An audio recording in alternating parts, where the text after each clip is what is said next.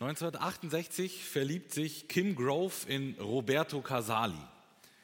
Die beiden werden ein Paar und heiraten einige Zeit später und Kim fängt an, Cartoons zu zeichnen. Und alle haben die Überschrift Liebe ist. Roberto schickt diese Cartoons heimlich an die Los Angeles Times. Sie verbreiten die, sie drucken die und die äh, Cartoons schlagen sofort total ein.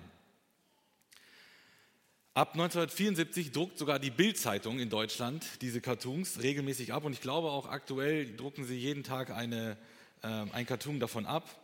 Roberto erkrankt nach einigen Jahren schon relativ früh, ziemlich schwer, doch Kim zeichnet weiter. Dann nach einigen Jahren stirbt er tatsächlich sehr früh und Kim zeichnet weiter und weltweit sind Millionen von Menschen tief betroffen, gerührt davon, auch von diesen Cartoons, auch von dieser Liebesgeschichte, die dort hintersteht. Und manche dieser äh, Cartoons sind ziemlich sinnfrei oder irgendwie banal und man denkt sich so, ja, okay. Aber manche sind echt ziemlich gut. Ich habe euch mal ein paar mitgebracht. Ähm, ja, so Liebe ist ähm, äh, lecker zu kochen, anstatt essen zu gehen, ist so, ja, okay. Aber dann wird es ziemlich gut, würde ich sagen. Liebe ist zu wissen, dass ihr immer füreinander da seid. Liebe ist der Grund, sich immer wieder zu versöhnen. Liebe ist das Thema der Weltliteratur. Die berühmtesten Romane, Gedichte, Dramen, Märchen und Filme handeln alle von Liebe. Ob das jetzt Shakespeares Romeo und Julia ist, Schillers Kabale und Liebe, Goethes Liebeslyrik, Grimms Aschenputtel oder der Film Titanic oder was auch immer, Liebe ist das Thema. Liebe ist auch das Thema in der Musik. Die bekanntesten, die erfolgreichsten Lieder drehen sich um Liebe. Es geht immer um Liebe und Liebe fasziniert uns Menschen. Das war, denke ich, schon immer so. Aber was ist Liebe eigentlich? Gut, dass die Bibel auch davon spricht. Weil wir glauben, müssen erstmal, glaube ich, klären, was meinen wir, wenn wir von Liebe sprechen, wenn wir es doch alle ständig ähm, ja, benutzen, dieses Wort. Und ähm, eine dieser Passagen aus der Bibel, wo es um Liebe geht, wollen wir uns heute anschauen. Und da geht es um das Thema Liebt einander. Das ist unser Auftrag und das ist auch das Predigtthema. Liebt einander. Wir machen heute weiter in der Einanderreihe und wir schließen unsere Einanderreihe auch ab. Im Neuen Testament gibt es ja einige Stellen, die das Wort einander da haben. Das heißt, die zeigen uns, wie wir als Christen uns einander begegnen sollen. Und eine dieser Stellen ist eben, liebt einander. Und der Text heute Morgen kommt aus dem ersten Johannesbrief, Kapitel 3, die Verse 11 bis 18, die, uns, die ich uns jetzt einmal vorlesen möchte. Denn dies ist die Botschaft, die ihr von Anfang an gehört habt, dass wir einander lieben sollen. Nicht wie Kain sollen wir sein, der aus dem Bösen war und seinen Bruder ermordete. Und weshalb ermordete er ihn? Weil seine Werke böse waren, die seines Bruders aber gerecht. Wundert euch nicht, Brüder, wenn die Welt euch hasst. Wir wissen, dass wir aus dem Tod in das Leben hinübergegangen sind, weil wir die Brüder lieben. Wer nicht liebt, bleibt im Tod. Jeder, der seinen Bruder hasst, ist ein Menschenmörder und ihr wisst, dass kein Menschenmörder ewiges Leben bleibend in sich hat. Hieran haben wir die Liebe erkannt, dass er für uns sein Leben hingegeben hat. Auch wir sind schuldig, für die Brüder das Leben hinzugeben. Wer aber irdischen Besitz hat und sieht seinen Bruder Mangel leiden und verschließt sein Herz vor ihm, wie bleibt die Liebe Gottes in ihm? Kinder, lasst uns nicht lieben mit Worten noch mit der Zunge, sondern in Tat und Wahrheit. Der Autor dieses Abschnitts ist der Apostel Johannes und der hat eine ganz interessante Wendung hinter sich, eine krasse Wandlung. Johannes und sein Bruder Jakobus folgten Jesus nach, die sind also Jünger Jesu, aber trotzdem werden sie von Jesus Donnersöhne genannt. Das liegt daran, Sie waren mit Jesus einmal unterwegs in eine Stadt und Jesus äh, will dort predigen und die, und die Stadt lehnt Jesus ab. Und Petrus, äh, Johannes und Jakobus sagen, Jesus schickt doch Feuer vom Himmel. Mach kurzen Prozess mit dieser Stadt. Vernichte sie. Weil sie ja Jesus abgelehnt haben. So ein Typ war der Johannes. Er war ein Fischer, der war rau, äh, der war zu allem bereit, aber später hat sich Johannes verändert. Man nennt ihn sogar den Apostel der Liebe, weil kein anderer Autor in der Bibel so viel von der Liebe spricht wie Johannes. Ist doch interessant, oder? So eine Wandlung hat er sich hinter sich. Liebe ist sein Thema. Und das macht mir Mut, das macht mir Hoffnung. Wenn so ein Donnersohn, der so voller Aggression war, sich verändern kann und ein Apostel der Liebe werden kann, dann ist es auch bei uns möglich. Und das ist aber nur mit Jesus möglich, weil nur Jesus kann diese Liebe geben. Und das macht doch schon mal Mut am Anfang, dass wir wissen können, Johannes war auch mal anders. Und später war er voller Liebe und das war sein zentrales Thema. Johannes sagt uns heute, liebt einander. Der erste Gedanke lautet, das Gebot liebt einander. Vers 11. Die urchristliche Botschaft, also von Anfang an die Botschaft, die zentrale Botschaft des Christentums ist, liebt einander. Liebe ist das Thema des Christentums.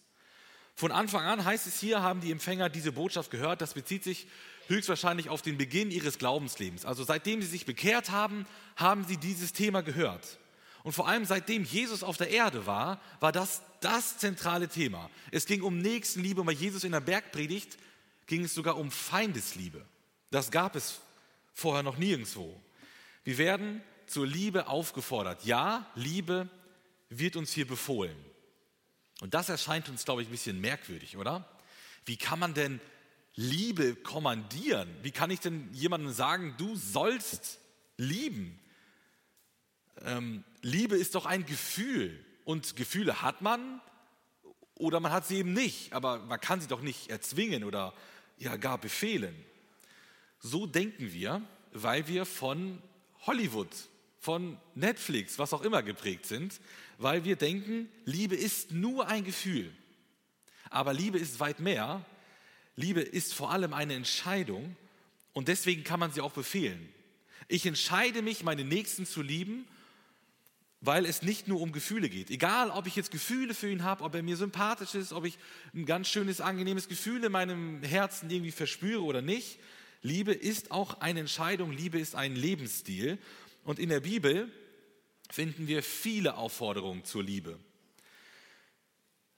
Ähm, wir, wir, beginnen, äh, ähm, genau, ein, ein paar Beispiele. Du sollst deine Nächsten lieben wie dich selbst. Ich bin der Herr. Jetzt denkst du, ah ja, klar, das hat doch Jesus gesagt. Stimmt, hat Jesus gesagt, aber Jesus zitiert hier das Alte Testament, das mosaische Gesetz, dritte Mose. Und dieser Vers, diese Aufforderung zur Nächstenliebe kommt aus dem Alten Testament. Also wir finden schon im mosaischen Gesetz die Aufforderung Gottes an sein Volk, den Nächsten zu lieben. So wie, sich, so wie man sich eben selbst liebt. Und jeder Mensch liebt sich selbst und das ist das äh, Maß, wie wir auch den anderen lieben sollen. Also das beginnt schon im Alten Testament. Das Neue Testament führt das natürlich weiter. Aber die Nächstenliebe gab es schon immer, seit, seitdem es Gott gibt, also schon immer. Und jetzt möchte ich euch noch andere Beispiele zeigen, wo das Wort einander und das Wort Liebe in einem Vers vorkommt. Wir fangen natürlich bei Jesus an. Ein neues Gebot gebe ich euch, dass ihr einander liebt, damit, wie ich euch geliebt habe, auch ihr einander liebt. Daran werden alle erkennen, dass ihr meine Jünger seid, wenn ihr Liebe untereinander habt. Das Lied haben wir eben gehört, wunderschön vertont, sehr schön von Sophia gesungen. Jesus sagt weiter, dies ist mein Gebot, dass ihr einander liebt, wie ich euch geliebt habe. Dies gebiete ich euch, dass ihr einander liebt. Auch Paulus fordert uns zur Liebe auf. In der Bruderliebe seid herzlich zueinander, in Ehrerbietung einer dem anderen vorangehend. Oder seid niemand irgendetwas schuldig, als nur einander zu lieben. Euch aber lasse der Herr zunehmen und überreich werden in der Liebe zueinander und zu allen. Oder denn ihr seid von Gott gelehrt, einander zu lieben. Auch der Apostel Petrus fordert uns zur Liebe auf. So liebt einander anhaltend aus reinem Herzen und natürlich Johannes, der Apostel der Liebe. Er sagt, denn dies ist die Botschaft, die ihr von Anfang an gehört habt, dass wir einander lieben sollen. Oder? Und dies ist sein Gebot, dass wir an den Namen seines Sohnes Jesus Christus glauben und einander lieben, wie er uns als Gebot gegeben hat. Oder, Geliebte, lasst uns einander lieben, denn die Liebe ist aus Gott und jeder, der liebt, ist aus Gott geboren und erkennt Gott. Oder, Geliebte, wenn Gott uns so geliebt hat, sind auch wir schuldig, einander zu lieben. Wenn wir einander lieben, bleibt Gott in uns und seine Liebe ist in uns vollendet. Der letzte Vers. Und nun bitte ich dich, Herren, nicht als schrieb ich dir ein neues Gebot, sondern das, welches wir von Anfang an gehabt haben, dass wir einander lieben sollen. Klarer geht's nicht, oder? Das Neue Testament ist voll und ich habe euch bewusst alle diese Stellen vorgelesen, um euch ein bisschen zu erschlagen, um euch zu zeigen, das ist kein Randthema in der Bibel, was aus Versehen mal, das ist sowieso nichts aus Versehen, aber aus Versehen irgendwie in der Bibel geschrieben worden wäre, sondern es ist eines der zentralen Themen. Alle Schreiber fordern uns dazu auf, sie sind sich da alle einig, wir kommen da nicht drum herum um dieses Thema. Liebt einander. Es ist auch ein Gebot. Alle befehlen es, geben das als Vorschrift, dass wir uns einander lieben sollen. Und keine dieser Stellen, ähm, äh, diese Einanderstellen, ähm, ähm, kommt häufiger vor als die Liebe. Also wir haben ja gesehen, es gibt ganz viele Einanderstellen, aber dieses Liebesgebot, liebt einander, ist das mit Abstand das häufigste Gebot, das wir in der Bibel finden. Das ist die Zusammenfassung aller Einanderstellen. Wenn du den anderen liebst, dann dienst du ihm. Dann trägst du seine Lasten. Dann vergibst du ihm. Dann kümmerst du dich um deinen anderen. Dann nimmst du ihn an. Dann lädst du ihn ein. Dann ermahnst du ihn und so weiter. Paulus sagt, denn wer den anderen liebt, hat das Gesetz erfüllt. Also Liebe und du hältst automatisch alle Gebote.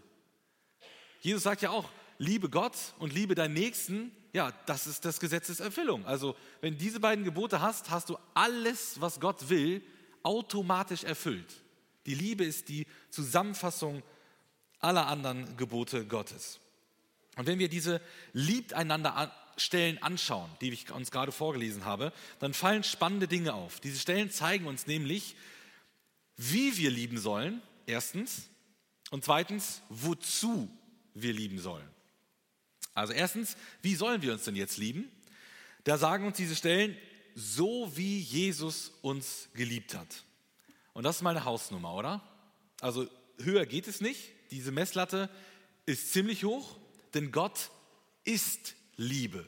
Jesus ist die Liebe in Person und diesem Vorbild sollen wir entsprechen, sollen wir folgen. Und wie genau ähm, diese Liebe von Jesus ausgesehen hat. Das sehen wir in, äh, später in Vers 16. Schon mal jetzt ein kleiner Spoiler.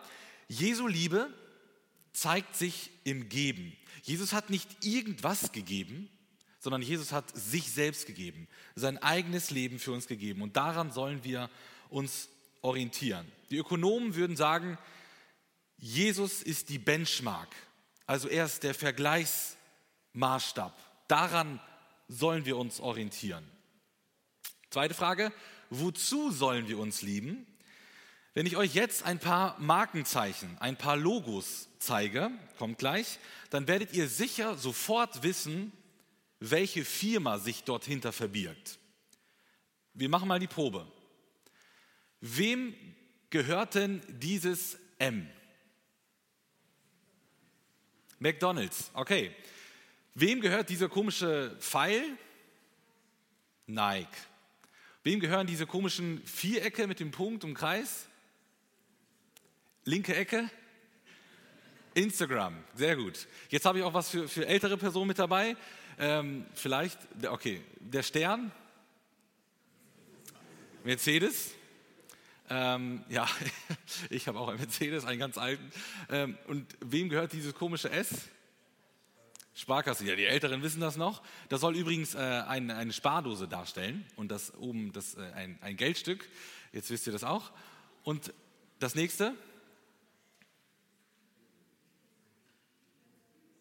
Wem gehört das? Ja, das ist Liebe, genau. Aber wem gehört das? Welche Organisation steckt dahinter? Schwierig. Die Gemeinde. Jesus sagt, an der Liebe sollt ihr die Gemeinde erkennen. So wie alle dieses komische M sofort mit McDonald's in Verbindung bringen und den Stern mit Mercedes, so sollen alle Leute sehen, wenn sie ein Herz sehen, also Liebe sehen, das ist doch Jesu Gemeinde. Und Jesus sagt, ihr sollt einander lieben, damit die Menschen auf mich aufmerksam werden. An der Liebe soll man euch erkennen, weil Liebe ist nicht normal. Wenn du auf deiner Arbeit in deiner Schulklasse die Menschen liebst, fällst du auf. Das ist nicht normal. Wenn du in Liebe sprichst, den anderen um Vergebung bittest, wenn du einen Fehler gemacht hast ähm, und wie du über andere Leute sprichst, wie du dich verhältst allgemein, dann fällt das auf. Das ist nicht normal. Wo leuchtet Licht am, am stärksten? In der Dunkelheit. Dort, wo es ganz dunkel ist, fällt es umso mehr auf und unsere Liebe führt andere Menschen zu Jesus. Und noch eine dritte Sache wird dabei deutlich. Die Liebe ist ein Kennzeichen wahrer Gläubiger. Und jetzt wird es ziemlich ernst, würde ich sagen. Weil die Liebe ist ein Indikator. Wer liebt, ist ein echtes Kind Gottes. Das lässt ja auch den Umkehrschluss zu. Wer nicht liebt, ist kein echtes Kind Gottes. An den Früchten wird man uns erkennen, sagt Jesus. Johannes schreibt in seinem Brief sehr viel über Liebe. An mindestens drei Passagen, Kapitel 2, 3 und 4, widmet er sich ausführlich dem Thema Liebe. Und in Kapitel 2, da schreibt er, wer sagt, dass er im Licht sei, also ein Christ sei, und hasst seinen Bruder, ist in der Finsternis bis jetzt. Wer seinen Bruder liebt, bleibt im Licht und nichts Anstößiges ist in ihm. Und im vierten Kapitel, wenn jemand sagt, ich liebe Gott und hasst seinen Bruder, ist er ein Lügner. Denn wer seinen Bruder nicht liebt, den er gesehen hat, kann Gott nicht lieben, den er nicht gesehen hat. Johannes macht es unmissverständlich deutlich, wer keine Liebe hat, ist kein Christ. Und das ist eine ziemlich krasse Aussage, ich weiß. Aber das ist die Aussage der Bibel. Roger Pugh hat mal folgende Geschichte erzählt. Ein Mann kam zu ihm in die Seelsorge und sagte, ich kann meine Frau nicht mehr lieben. Geht nicht, ist vorbei, keine Chance mehr. Wir müssen uns trennen, ich, ich muss sie verlassen, es macht keinen Sinn mehr, ich kann sie nicht lieben. Und er sagte ihm, du musst deine Frau lieben. Der Mann sagt, warum das denn? Das geht nicht. Und er antwortet ihm, ja, ähm, das ist dein Auftrag. Das ist die Aussage der Bibel, liebe deine Frau. Und wenn du deine Frau nicht als deine Frau lieben kannst, dann sagt die Bibel auch, liebe deinen Nächsten. Und wenn du deine Frau nicht als deinen Nächsten lieben kannst, dann sagt die Bibel auch, liebe deinen Feind. Du siehst also, du musst deine Frau lieben. So oder so. Du kommst daran, dabei, daran nicht vorbei. Du musst deine Frau lieben. Wie steht es mit deiner Liebe? Ist die Liebe dein Markenzeichen, dein Logo? Wenn andere Menschen dich mit drei Merkmalen charakterisieren sollten, drei Dinge nennen sollten, die dich am besten irgendwie beschreiben, würden sie die Liebe nennen? Wäre das etwas, was einem sofort bei dir einfällt? Der ist liebevoll, wie der mit anderen umgeht, wie der mit Menschen spricht. Da ist Liebe das Erste, was mir einfällt. Die Bibel sagt ganz deutlich, wer nicht liebt, wer nicht dauerhaft ein, ja, ein liebevolles äh, Wesen hat, der ist kein Christ. Deswegen möchte ich dich heute zur Selbstreflexion ähm, dich, äh, dazu ähm, ermutigen, wenn du keine Liebe hast, dann ist das vielleicht ein Zeichen, dass du Jesus gar nicht kennst. Du läufst hier vielleicht seit Jahren, Jahrzehnten in diese Gemeinde, aber vielleicht hast du Jesus gar nicht erkannt in Wirklichkeit. Dann ist es Zeit, jetzt einen Neuanfang zu machen, dass Jesus dich von neuem ja verändern kann und dir neue Liebe geben kann. Wie können wir unseren Nächsten lieben? Wie macht man das? Für Kinder. Kinder, seid euren Eltern gehorsam ohne Murren. Ihr wisst nicht, ihr glaubt nicht, was ihr da Gutes tun könnt. So zeigt ihr euren Eltern eure Liebe, wenn ihr freiwillig mit ihnen zusammen ja, eure, euer Zimmer aufräumt und einfach fleißig seid. Das tut, was eure Eltern von euch wollen, denn die meint es auch nur gut mit euch. Für die Teens, fragt mal Pärchen aus der Gemeinde, ob sie junge Kinder haben oder also ganz kleine oder etwas ältere, wie auch immer. ähm, ob ihr auf deren Kinder aufpassen könnt. So könnt ihr ihnen einen schönen Abend zu zweit ermöglichen oder einen Abend irgendwie in der Gemeinde oder so. Und so könnt ihr anderen Menschen eure Liebe ganz praktisch zeigen. Für Jugendliche. Kümmert euch um die Außenseiter, um die, die irgendwie keinen Anschluss finden, die vielleicht ein bisschen anders sind, ein bisschen special sind. Kümmert euch um die, ladet sie ein, nehmt sie mit dazu. Wir hören das immer wieder, dass Leute ja nicht mehr in die Gemeinde kommen wollen, weil sie keinen Anschluss finden, weil sie irgendwie bewusst oder unbewusst ausgegrenzt werden. Kümmert euch um diese Leute, nehmt sie mit rein.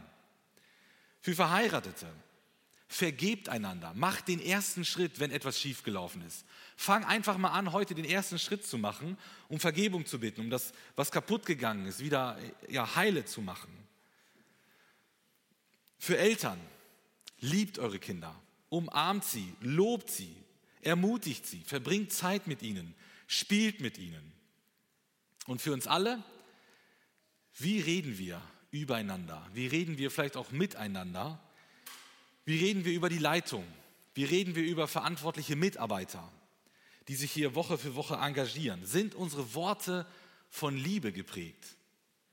Von Wertschätzung? Von Respekt oder reden wir schlecht übereinander? Kritisieren wir einfach nur lieblos? Knallen dem anderen etwas vor den Latz?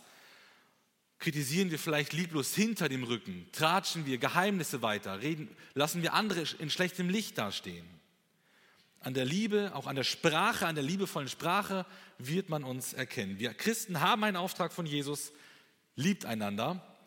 Und Johannes zeigt uns im nächsten Schritt zuerst dann, was Liebe nicht ist. Er sagt also, wie wir es nicht machen sollen. Der zweite Gedanke, das Negativbeispiel, was Liebe nicht ist, die Verse 12 bis 15. Und er sagt uns im Vers 12, wir sollen nicht so sein wie Kain. Kain ist unser Negativbeispiel.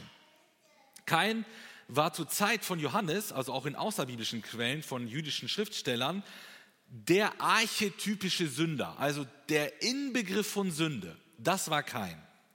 Kain war ein Brudermörder.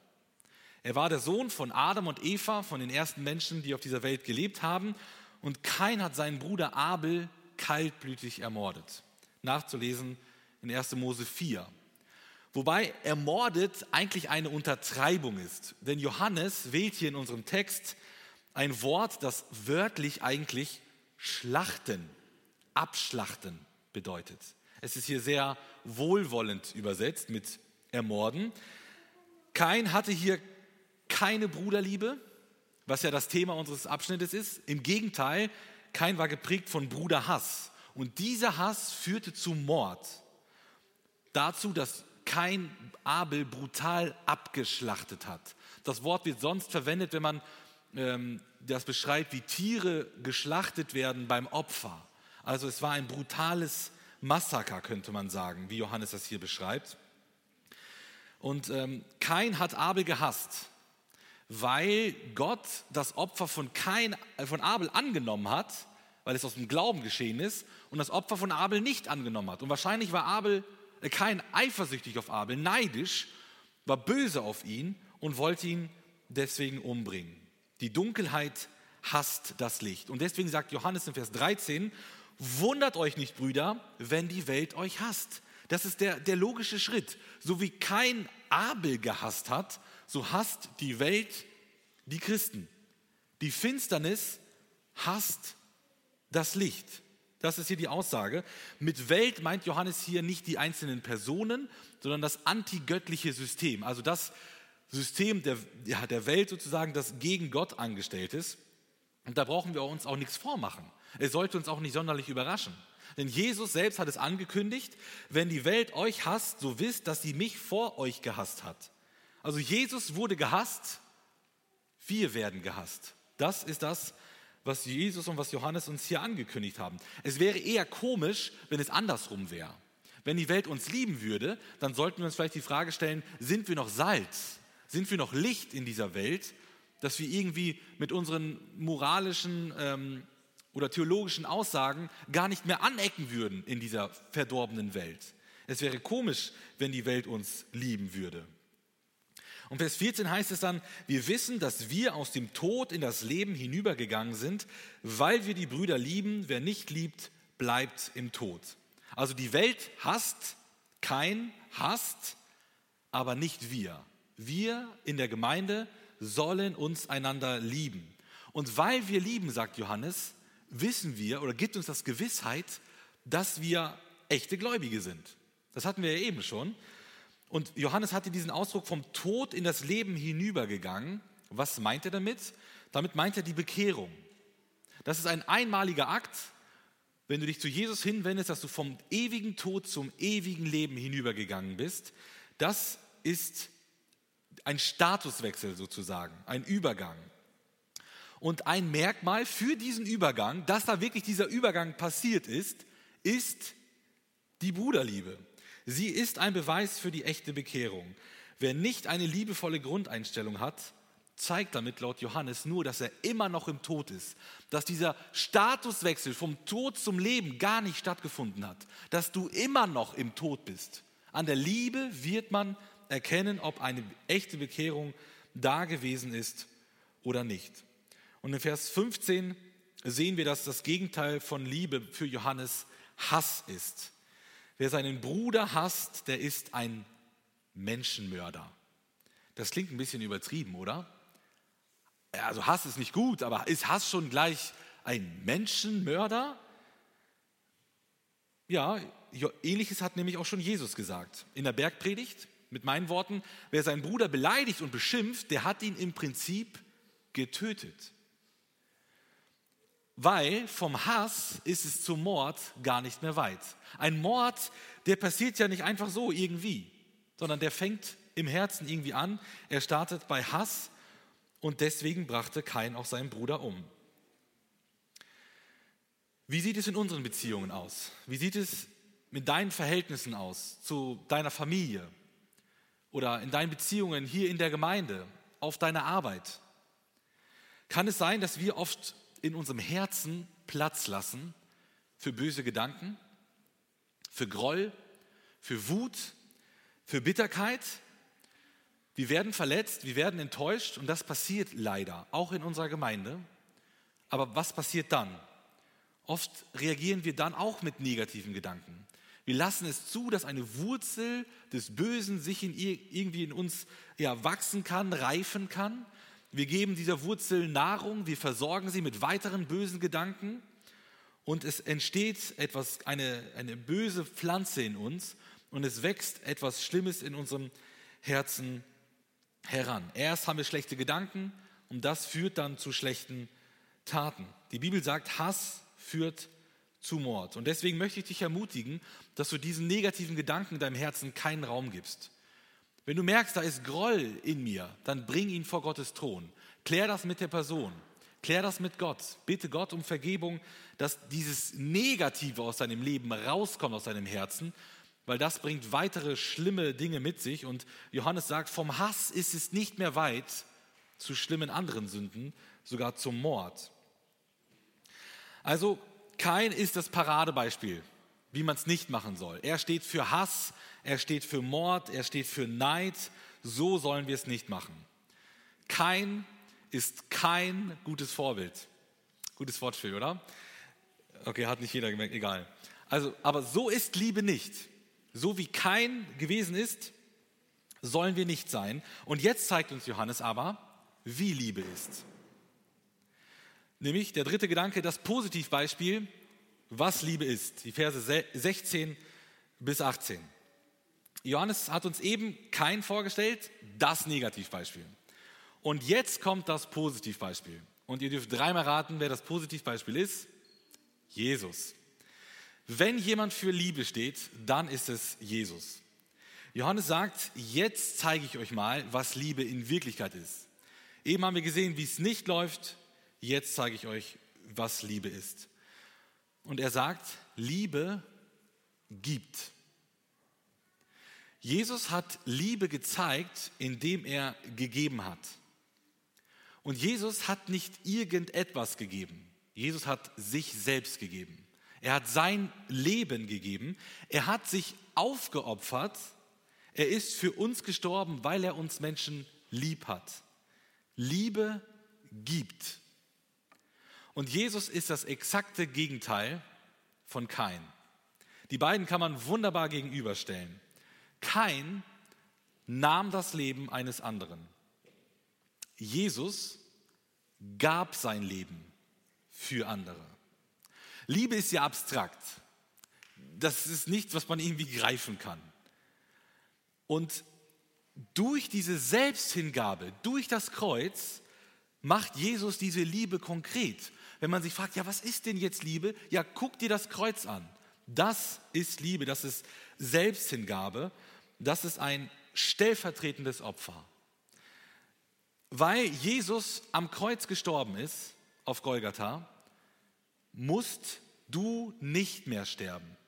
Also eigentlich hättest du dort hängen müssen, aber indem Jesus an das Kreuz gegangen ist, musst du dort nicht mehr hängen. Es bleibt dir erspart. Das ist wahre Liebe und das ist auch das Evangelium.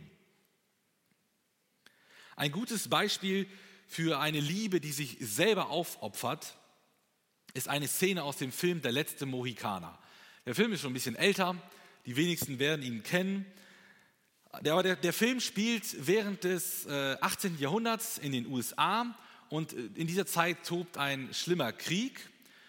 Und da ist der britische äh, Major Hayward, den ihr dort in der Mitte seht, den blonden äh, Soldaten. Und der liebt die Cora, die ganz links stehende Frau.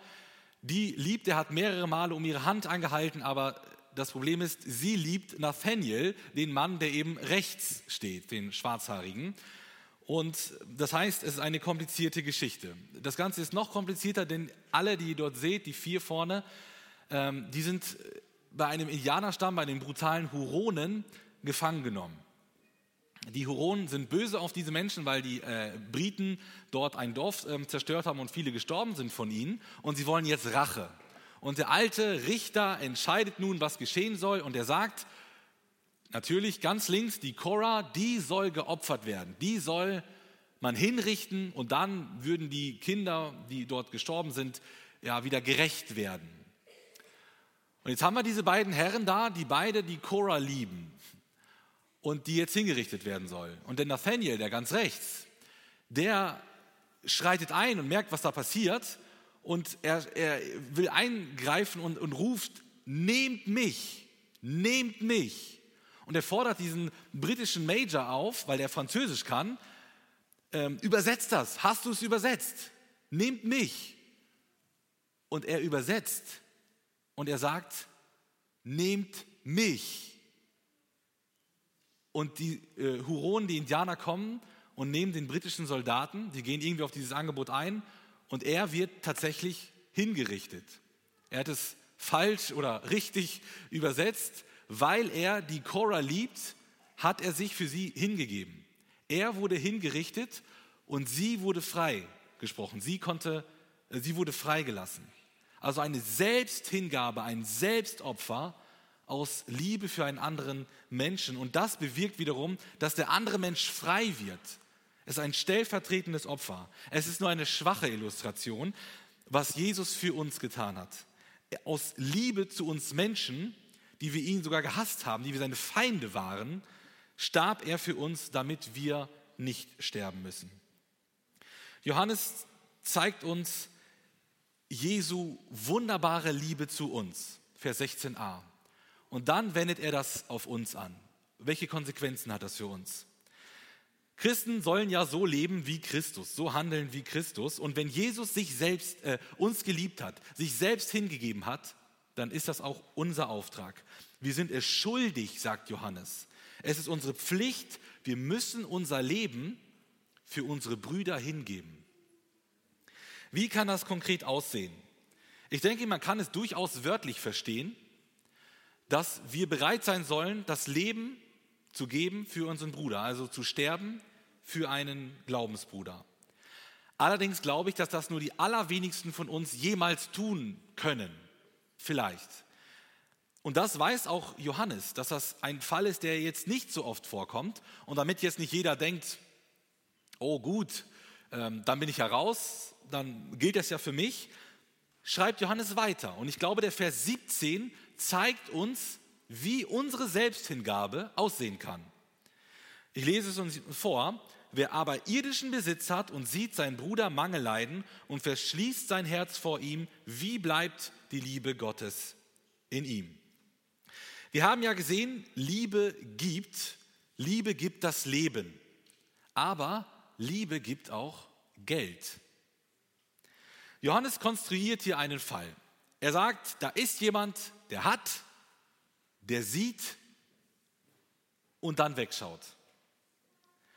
Schauen wir uns das genauer an. Was hat dieser Mann? Johannes sagt, er hat irdischen Besitz. Oh, super, sind damit vielleicht die Superreichen gemeint, die ganz, ganz, ganz viel Geld haben? Also ich ja bestimmt nicht. Muss ich dich enttäuschen? Nein, ich glaube, damit sind wir alle gemeint. Denn das Wort, das er hier verwendet, meint so viel wie Lebensunterhalt. Er hat ja eine Person vor Augen, die das Notwendige zum Leben hat. Eine Person, die ihren Lebensunterhalt gut bestreiten kann, die sich gut selbst versorgen kann. So eine Person ist hier gemeint. Also ich glaube, das betrifft uns alle. Was sieht dieser Mensch?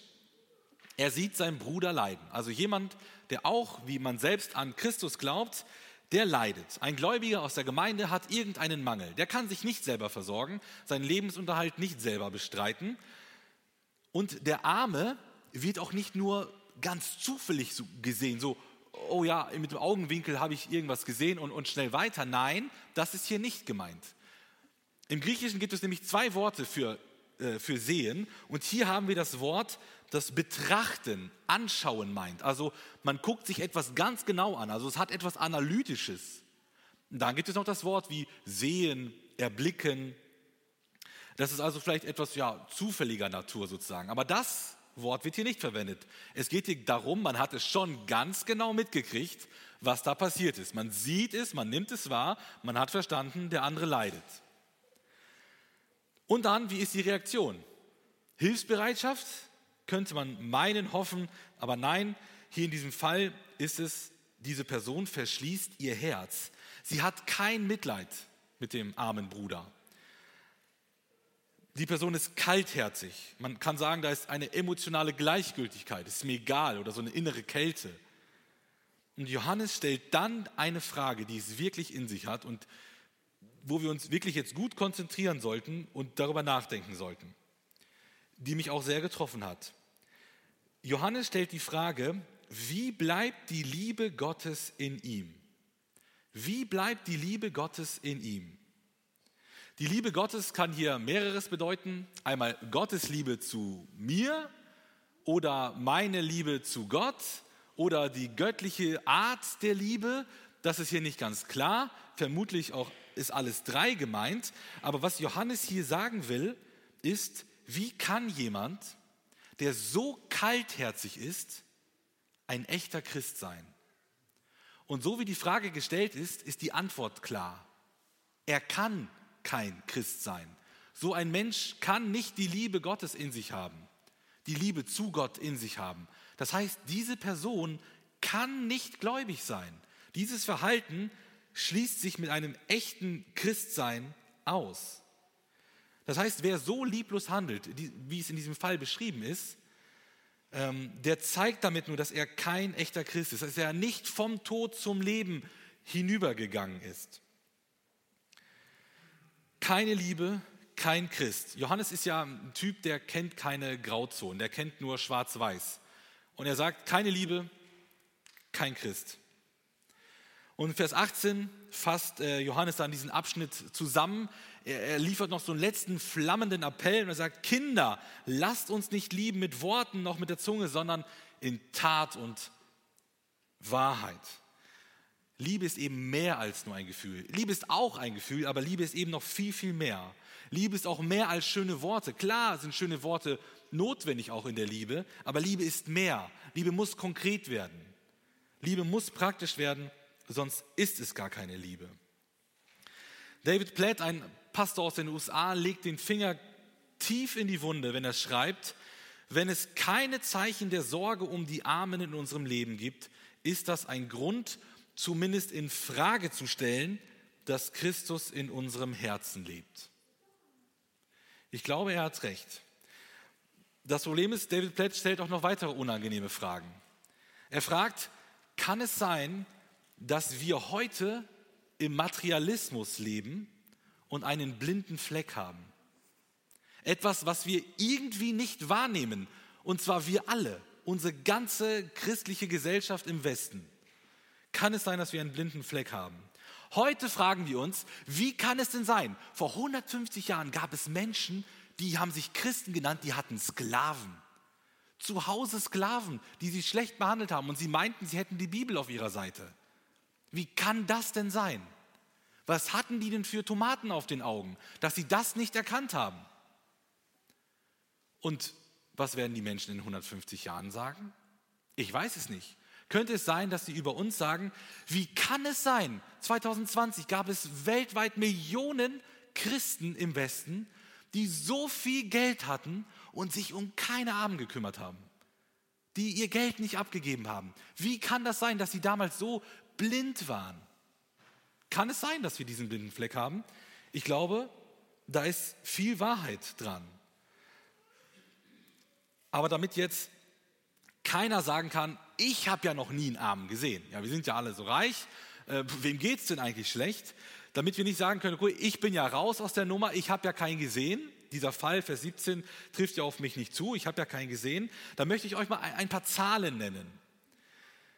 Und ich glaube aber, das wollen wir eigentlich nicht. Wir wollen uns eigentlich nicht mit Armut beschäftigen. Wir wollen auch diese ganzen schrecklichen Bilder nicht sehen von Krieg, von Zerstörung, von diesen armen, hungernden Kindern, die ausgemergelter sind, weil wir dann irgendwie komische Gefühle in uns kriegen. Uns geht es so gut, wir hauen uns den Bauch voll, wir haben so viel Geld. Ach nee, da müsste man ja noch was abgeben.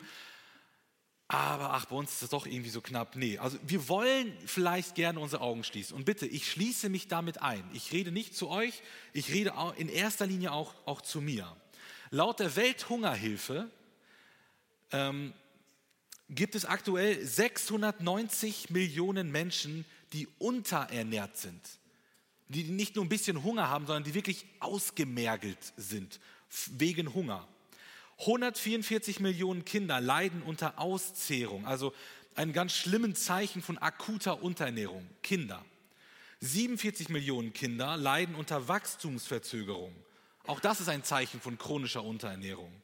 Und im Jahr 2018 starben 5,3 Millionen Kinder im Jahr vor ihrem fünften Geburtstag aufgrund von Hunger, aufgrund von Unterernährung. Und die letzte Zahl, alle zehn Sekunden stirbt heute ein Kind an Hunger. Und das sind schreckliche Zahlen. Diese Zahlen dürfen uns nicht kalt lassen. Und am schlimmsten ist es im Tschad, Timor-Leste, Madagaskar, Burundi, der Zentralafrikanischen Republik, den Komoren, der Demokratischen Republik Kongo, Somalia, Südsudan, Syrien und Jemen.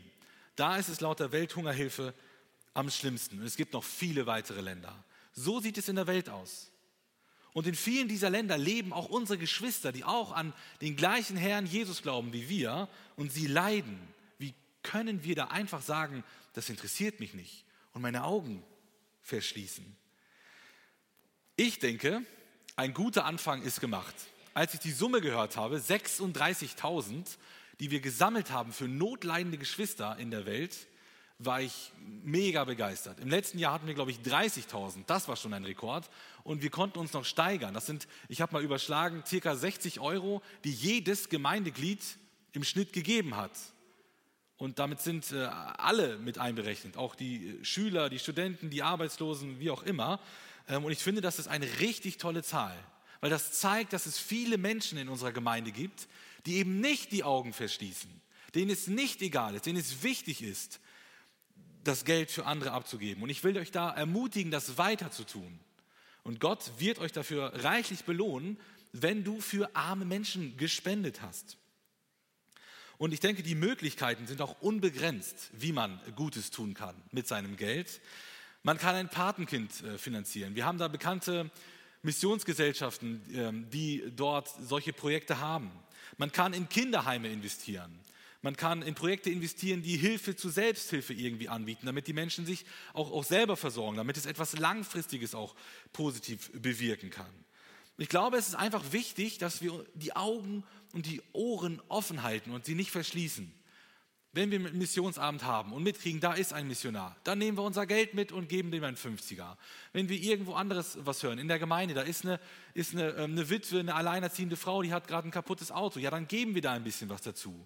Und ganz praktisch, einfach eine lockere Hand zu haben, regelmäßig einen Dauerauftrag einzurichten, ist super, aber dann darüber hinaus noch.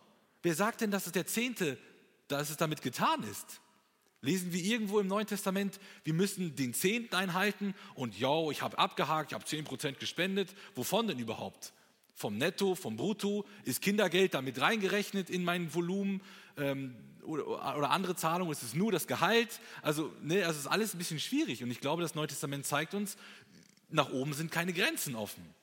Der Zehnte ist ein guter Anfang, aber dass wir auch einfach dann bereit sind, unser, unser Geld einfach, einfach loszulassen. Das sage ich, wie, gehabt, wie gesagt, auch in erster Linie zu mir. Man kann auch kreativ werden. Man kann einfach mal seinen Dachboden angucken, seine Garage, seinen Schuppen oder den Kleiderschrank und dort Dinge entdecken, die man überhaupt nicht braucht. Und ich wette, ich wette, da sind viele Dinge, die ihr nicht braucht. Und wir haben es einfach mal so gemacht, also bei uns ist äh, Lydia, meine Frau da, die, die Vorreiterin, die guckt dann einfach und äh, sieht irgendeinen Stuhl, den brauchen wir nicht mehr. Dann stellt sie ihn bei eBay Kleinanzeigen rein, irgendeine Person kauft das Ding, gibt uns 15 Euro und Lydia spendet das Geld. Und so versuchen wir, versucht Lydia ganz einfach, ganz praktisch irgendwie ein bisschen Geld für ärmere Menschen zu spenden. Also es ist ganz einfach, da kann jeder mitmachen. Ich komme zum Schluss. Neulich hörte ich eine eine positive Geschichte und, oder ein äh, äh, Ereignis ähm, von einer Person, die nicht an Jesus glaubt. Und diese Person sagte, wenn ich an Jesus oder äh, gläubig werden sollte, dann nur an den Gott dieser Gemeinde XY. Weil diese Menschen lieben sich, wie die miteinander umgehen und sollte ich jemals an irgendjemanden glauben, dann an den Gott dieser Gemeinde. Und ihr Lieben, genau das ist es, was Gott von uns haben möchte. Was für ein wunderbares Zeugnis, dass die Menschen, diese Gemeinde, sich geliebt hat und andere Menschen darauf aufmerksam werden und vielleicht zu Jesus finden. Das ist der Plan, das ist der Plan Gottes. Und wie schön wäre das, wenn man das über unsere Gemeinde sagen könnte. Wenn unsere Stadt Esbekamp, wenn die Leute, die hier wohnen, uns anschauen unser Umgang miteinander sehen und dann sagen, hey, das ist doch was Besonderes. Die lieben sich. Ich glaube an diesem Jesus, da muss was dran sein. Ich werde neugierig und vielleicht glaube ich sogar bald daran. Die Botschaft für uns alle lautet, liebt einander. Gottes Segen euch dabei. Amen.